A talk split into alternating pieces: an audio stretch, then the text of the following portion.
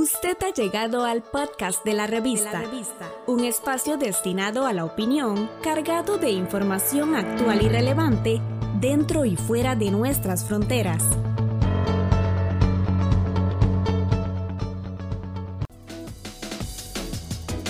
En nuestra serie Sociedad al Día, el académico Bernal Herrera. Costa Rica enfrenta hoy día y estamos al 10 de octubre del 2020, diferentes tipos de problemas. Yo empezaría separando dos tipos principales. Uno son los problemas concretos producto de la pandemia de COVID-19 que ha llevado al gobierno a tomar medidas, algunas afortunadas, otras no tantas, y que como ha ocurrido en casi todo el resto del mundo, ha generado problemas muy agudos socioeconómicos. Dejaré aquí de lado los puramente epidemiológicos. Eh, son básicamente problemas de ingresos del gobierno, son problemas de un paronazo económico muy fuerte eh, que repercute en un gran desempleo. También tenemos problemas estructurales de larga edad, eh, de los cuales agravados por la pandemia se manifiestan como una crisis fiscal muy fuerte.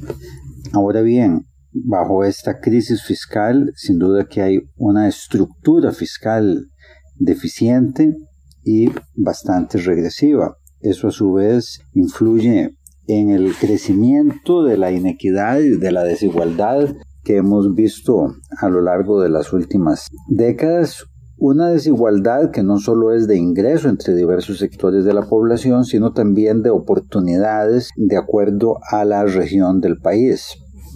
Enfrentamos también un desfase entre la inversión que se hace en educación y los resultados que se obtienen y a su vez de la educación y el mundo del trabajo. Eh, por último, yo creo que es importante señalar que el país viene experimentando eh, diversos tipos de violencia. Algunas son bastante evidentes, toda la violencia asociada con el narco, pero también tenemos una violencia muy fuerte asociada a género.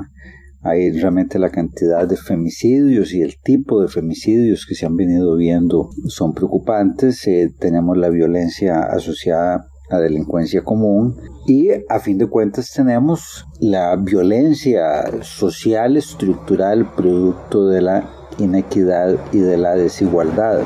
En alguna manera podemos decir que en estos últimos meses y en concreto en estas últimas semanas con todo el tema de los bloqueos, el país se ha asomado al borde de su propio abismo, un abismo que es diferente que el abismo que puede haber en otros países, pienso en el Congo, pienso en Bolivia, pienso en el mismo Estados Unidos, ¿verdad? Son países cuyas diferentes situaciones sociales hace que lo que ahí sea un abismo sea distinto. El país me parece que se asomó al borde de su propio abismo, se encontró como un país bloqueado en muchos sentidos, no solo los bloqueos de carreteras, pero como en política uno está obligado al optimismo si no quiere pues paralizarse.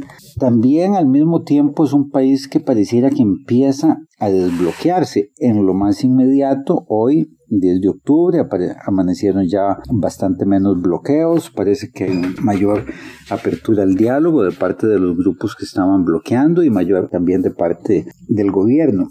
Sin embargo, eso es lo que yo llamo el desbloqueo, me parece que empezó a darse en, en la Asamblea Legislativa, después de varias legislaturas a donde fue casi imposible aprobar reforma que le entrara problemas estructurales como el fiscal, eh, la actual Asamblea Legislativa aprobó una reforma fiscal que no dejó satisfecho del todo a nadie, pero que posiblemente fue un avance, un paso en la dirección correcta. Y la situación de entonces este bloqueo, ya no en las calles, sino el bloqueo político, la casi imposibilidad que se había venido dando de alcanzar acuerdos sobre temas significativos, parece que empieza a quebrarse.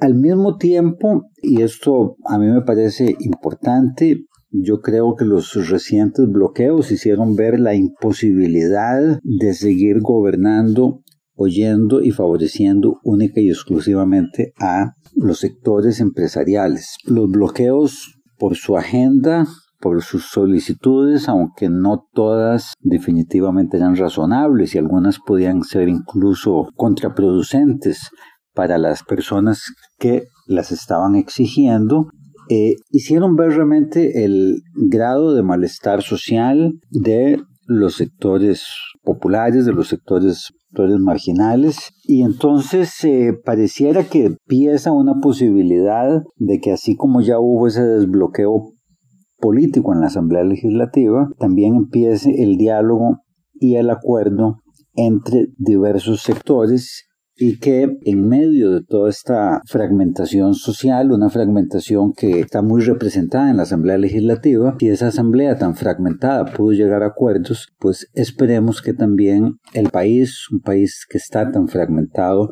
también empiece a llegar a acuerdos en estos temas que, insisto, y eso es muy conocido, no solo derivan de la crisis de la pandemia, sino que a fin de cuentas son problemas en buena medida estructurales que el país debe resolver si no quiere seguir asomado al abismo.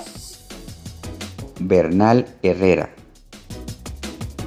Estamos en las plataformas de Spotify, Apple Podcast, Google y Anchor como la revista. La revista.